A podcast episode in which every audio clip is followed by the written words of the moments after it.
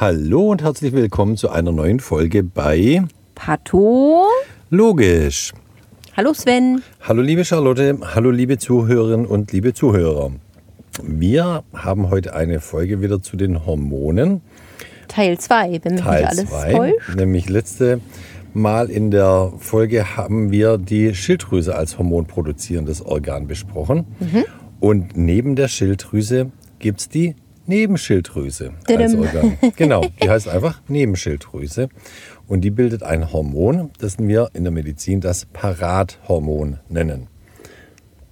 Genau. Und die Nebenschilddrüse, ähm, die besteht praktisch aus vier Teilen, wenn man so möchte. Genau. Die nennen wir Epithelkörperchen.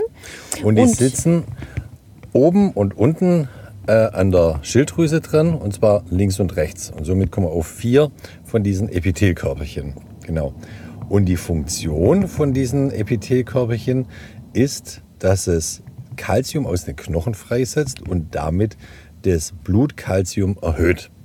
Das ist die Funktion der kleinen Nebenschilddrüsen, die fast niemand kennt, aber die sind auch ganz wichtig eben für unseren Mineralhaushalt im Körper, nämlich ganz speziell für den Calciumhaushalt im Körper.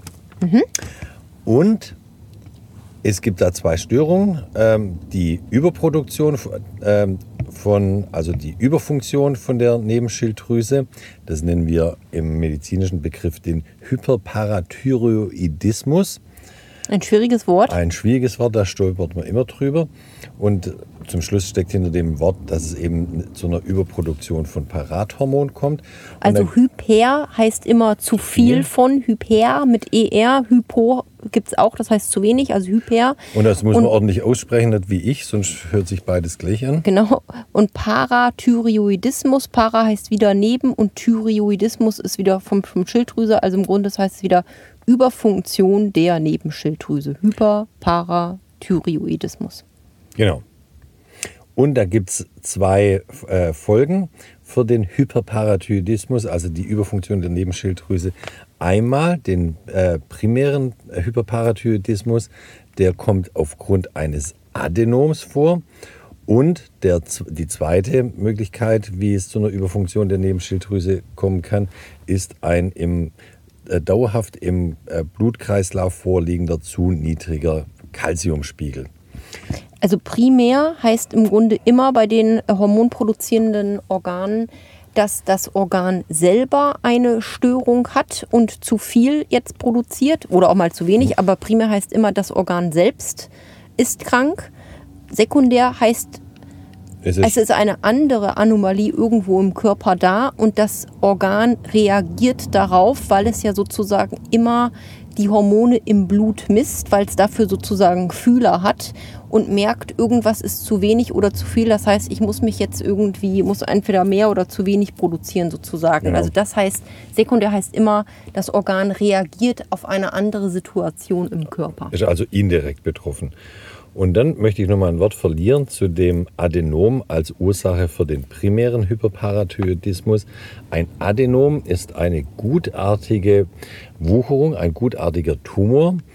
Und der gutartige Tumor, der bringt einen jetzt direkt nicht um wie ein bösartiger Tumor, aber der gutartige Tumor, der hat eben häufig noch die Funktion erhalten des normalen Gewebes, aber produziert die ganze Zeit, weil so ein Adenom natürlich einen Tumor bildet, er hat eine gewisse Größe und produziert dann die ganze Zeit dieses äh, Hormon, das Parathormon. Und Genau, und dann wäre an sich eins dieser Epithelkörperchen davon betroffen, dass eins davon zu groß ist. Genau.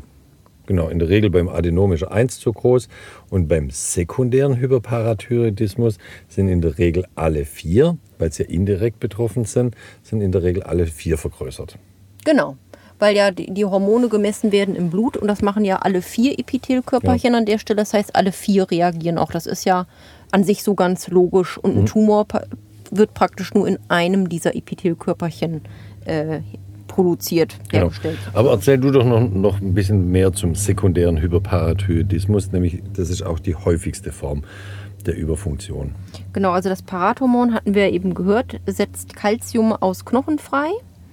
Das bedeutet, wenn jetzt der Calciumspiegel zu niedrig ist, merkt in Anführungsstrichen die Nebenschilddrüse das und sagt dann, oh, zu wenig äh, Calcium, sprich ich muss Parathormon produzieren, sodass das praktisch wieder ausgeglichen wird, dass praktisch das äh, Parathormon wieder dann Calcium aus den Knochen freisetzt. Und wie kommt es zustande, dass man zu wenig Calcium im Körper hat?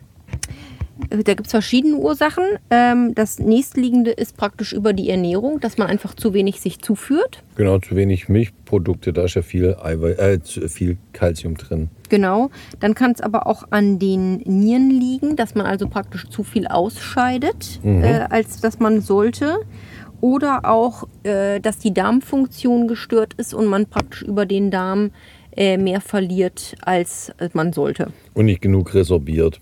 Genau. Oder Ja. nicht genug aufgenommen wird. Genau. Und ansonsten ist Lichtmangel auch eine, Genau. äh, eine Ursache. Nämlich Licht hängt, ähm, Licht produziert nämlich Vitamin D3 im Körper. Und Vitamin D3 ist nämlich auch wichtig, um äh, das zweite Hormon, das wichtig ist, um den Kalziumspiegel im Körper hochzuhalten. Ähm, und deswegen ähm, bei Leuten, gerade im Winterhalbjahr, wenn's, äh, wenn sie zu, ka- zu wenig Licht bekommen, kann es auch dazu führen. Genau, dann müssen wir noch einmal besprechen, wenn man jetzt aber so ein Adenom hat in der Nebenschilddrüse und praktisch eine Überproduktion von Parathormonen, was man dann denn für Symptome haben kann. Genau. Also wenn man zu viel Parathormon bildet über so ein Adenom beim primären Hyperparathyroidismus, haben wir gelernt, da wird zu viel, ähm, wird aus den Knochen Calcium mobilisiert und in das Blut abgegeben. Und das Blut fließt ja auch immer durch die Niere. Und dann kann es sein, dass in der Niere sich Calciumsteine ablagern, diese äh, sogenannten Nierensteine. Und diese Nierensteine, die können dann von der Niere reinrutschen in den Harnleiter und dort horrende Schmerzen verursachen. Das nennen wir die Nierenkoliken. Ja, Gut. Meine Tante hatte immer Nierenkoliken, das ist wohl äh, sehr, sehr Das schmerzhaft. muss mit der schlimmste Schmerz sein. Ich hatte das zum Glück noch nie, aber Ja, das wird von vielen beschrieben als der allerschlimmste Schmerz, den sie jeweils im, jeweils im Leben erlebt haben. Und da kann ich noch was dazu sagen, wie man das therapiert. Wenn diese Nierensteine in den Harnleiter reinrutschen, dann kann man die entweder operativ rausholen oder man macht von außen eine extrakorporale Stoßwellentherapie. Also extrakorporal heißt von außen. Und zwar kommt man dann mit hochenergetischen Ultraschallstößen, äh, schießt man auf den Körper drauf. Und die Nierensteine, die sind jetzt nicht so hart wie so ein Kieselstein auf dem Boden. Und damit versucht man diese Nierensteine, die im Harnleiter liegen, zu zertrümmern, dass sie dann so klein sind, dass sie von selber nach unten weiter durchrutschen. Und dann kann man sie einfach auspinkeln. ja. Dann klickert es im Klo. Aber die, diese extrakorporale Stoßwellentherapie, die soll auch ganz gut wehtun, nämlich die knallen ja auch auf, den, auf die Niere drauf und die Niere ist gegen sowas sehr schmerzempfindlich. Genau. Und dann kann es natürlich sein, dass wenn das Kalzium ähm, aus dem Knochen mobilisiert wird, Kalzium braucht man natürlich für den Knochenbau, das heißt, es kommt zu einem Knochenabbau. Das heißt, man hat Osteoporose, Genau. verminderte Knochendichte. Ja.